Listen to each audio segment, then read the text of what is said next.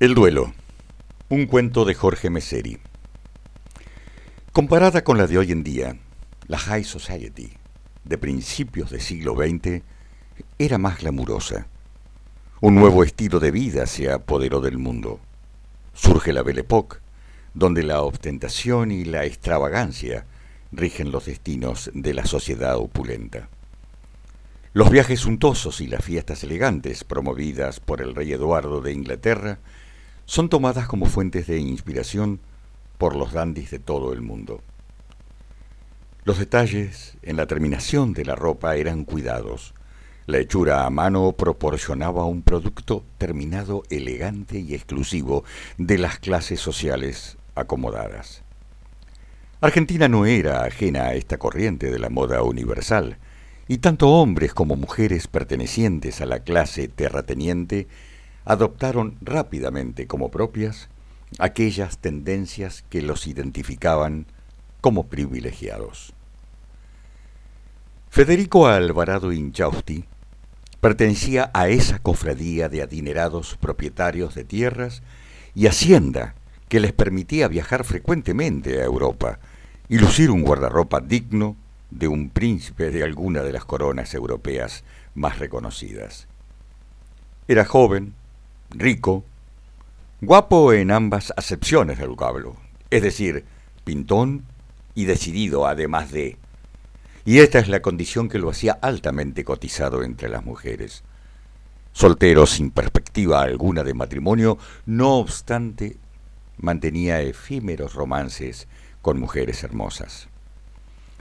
Su cabello oscuro peinado para atrás brillaba gracias a un compuesto refinado en base a cera de abejas. Habitualmente vestía un smoking negro cortado a la perfección, camisa blanca impoluta, planchada con una simetría obsesiva. Los puños y el cuello postizos encajaban con una elegancia suprema. El chaleco habitualmente era color marfil y la corbata, invariablemente blanca, parecían diseñados exclusivamente para él. Los zapatos, de cueros nobles, eran hechos a medida por un artesano traído exclusivamente desde Italia. Mantenía un físico armónico y atlético, estimulado convenientemente mediante la práctica de la esgrima, el remo y el boxeo esta última, si bien brutal, le proporcionaba una seguridad importante a la hora de tomarse a golpes de puño en las frecuentes riñas que se producían en los cabarets y salones de baile durante noches de abundante champán y provocaciones absurdas. Estos excesos violentos eran festejados ruidosamente por una cohorte de adulones que seguían a Federico en su raíz desenfrenado por los locales nocturnos más cotizados. Hasta podía percibirse que gozaba produciendo heridas sangrantes a sus ocasionales rivales cuando, por ejemplo, subido a una mesa, reía triunfante levantando los puños mientras sus ropas desgarradas se teñían con sangre propia y ajena. Un detalle escapaba al conjunto de esta estética impecable de Bon Vivant, seductor y desprejuiciado. Sus ojos. No podían disimular su brillo perverso. Hasta en su constitución anatómica, ligeramente rasgados, se aproximaban a los de un reptil. Era imposible mirarlo de frente y no captar esa maldad subyacente que se ocultaba detrás de su imagen de hombre mundano y exitoso. Luis Aspeitía era un hombre común, intrascendente. Nada en su vida lo hacía especial. Hasta su físico esmirriado y delgado lo convertían en un ser vulgar que pasaba desapercibido dentro de la muchedumbre que todos los días abordaba el tren para dirigirse a su trabajo en la fábrica de lácteos. Vivía solo en una humilde pensión de los suburbios y su existencia sería de lo más monótona si no fuera por una salida mensual a un garito de extramuros. Esa única motivación le proporcionaba la adrenalina necesaria para encontrarle sentido a su vida.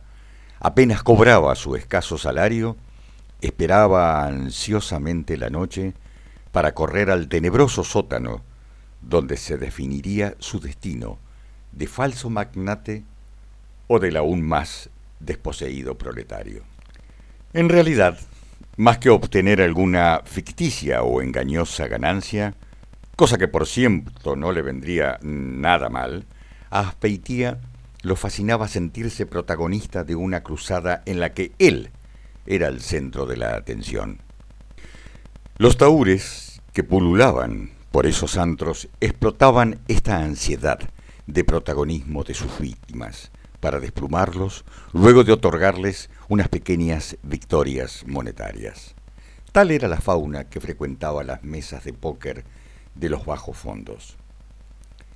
Federico Alvarado Inchausti y Luis Aspeitía coincidieron la noche de un tórrido verano, sentados bajo la intensa luz que bajaba simétricamente en el centro de la mesa circular tapizada en paño verde. El humo denso de tabaco fuerte envolvía la escena como en una bruma siniestra y los rostros adquirían una apariencia fantasmagórica.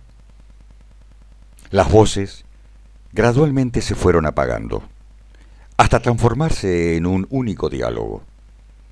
En el curso de un par de horas, una apreciable suma había cambiado de manos.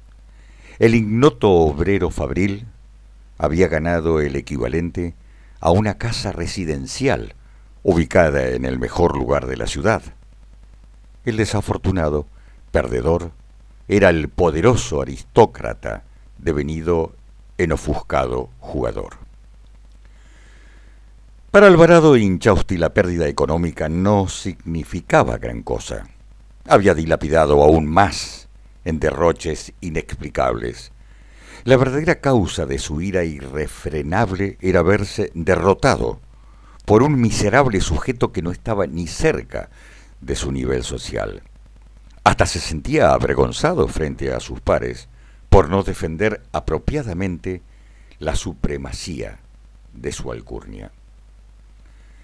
Por su parte, Aspeitía saboreaba el placer de humillar, al menos sobre el tapete, a un pedante y soberbio ricachón que nada podía hacer frente a su marcada superioridad en la tenencia de los naipes que resultaban triunfadores. Avanzada la noche y ya de madrugada, se incrementaban las cuantiosas pérdidas sufridas por el colérico jugador. Alvarado había bebido de más. Su camisa desprendida estaba empapada en transpiración y adquiría un desagradable color oscuro bajo las axilas. La cara abagotada y enrojecida brillaba por el sudor que le corría a mares por la frente y las mejillas. Uno de sus laderos propuso la retirada y por toda respuesta recibió un bofetón que le dejó una marca escarlata en la oreja y un recordatorio de no formular sugerencias cuando no fueron pedidas. Fue en ese pico de tensión insoportable que Álvaro Inchausti dio un puñetazo tremendo sobre la mesa, de robusta madera, y con sus ojos malvados, de serpiente venenosa, miró fijamente a Luis Aspeitía, mientras le decía, Tramposo de mierda, debería matarte ahora mismo, pero como soy un caballero, voy a darte la oportunidad de que defiendas el honor, que dudo tengas. Te reto a duelo, a muerte. Dicho esto, se levantó y dejó la partida sumida en un silencio espectral.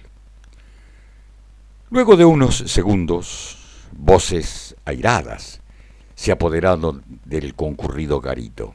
Dos de los más conspicuos taúres se ofrecieron como padrinos de un atribulado aspeitía que aún no percibía el alcance del reto al cual había sido convocado. En la soledad de su cuarto de pensión, el retado repasaba su escasa información acerca de un duelo. Recordaba que, en su condición, en caso de aceptar el reto, debería elegir las armas. Evaluó rechazar la propuesta. En ese caso sería señalado como un cobarde. Pero poco le importaba el calificativo, considerando la escasa repercusión social que él mismo alcanzaría en lo que a él se refería. Pero había un componente emocional que inconscientemente lo motivaba, una misteriosa fuerza que le hacía aceptar el desafío y encender la primera llama de una hoguera situada en lo más profundo de su alma. Ese gratificante estímulo que jamás había experimentado, bien valía la empresa de afrontar la contienda, aunque ello implicara arriesgar la vida. Se reunió con sus voluntariosos padrinos y acordaron, además de aceptar el reto, elegir pistolas como armas utilizables en el mortal encuentro, y así lo hicieron saber al retador. Una mañana fría de campo, con un sol de junio apenas tibio, fue el día para el tan esperado duelo. Ambos contendientes vestidos únicamente con una camisa sin cuello y pantalones negros, asistidos por sus padrinos y el juez de la justa, se situaron en posición.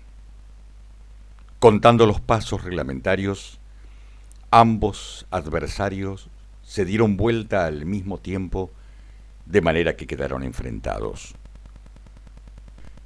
Luis Aspeitía elevó su arma hasta poner el punto de mira deliberadamente bien por encima de la cabeza de su adversario, asegurándose de ese modo que la bala se perdiera unos tres o cuatro metros por encima de su cabello engominado y disparó. Los ojos de Ofidio ponzoñoso, de Alvarado Inchausti, se regocijaron ante la posibilidad de poner una bala en el corazón de su generoso rival. Adoptó una cómoda postura de tiro, apuntó relajadamente tomándose tiempo para no fallar, contuvo la respiración y para no alterar el ángulo del disparo, apretó suavemente el gatillo. La descarga fue inusual, violenta, exageradamente explosiva. Una gran nube de humo oscura envolvió al tirador, que cayó de rodillas y sosteniendo aún el arma la deflagración de una excesiva carga de pólvora había hecho estallar los globos oculares del infausto duelista, quien drásticamente fue privado de las puertas de entradas que delataban la maldad de su alma. Más tarde se supo que los cuatro padrinos, para evitar un derramamiento innecesario de sangre, resolvieron cargar con salvas las pistolas de ambos duelistas. Creyendo que aún faltaba cargar el arma de Alvarado Inchausti, volvieron a recargarla con una cantidad de pólvora que duplicó la ya almacenada y produjo la deflagración catastrófica. Esta es una grabación para ZM Editores realizada por José Zafiro en julio de 2020.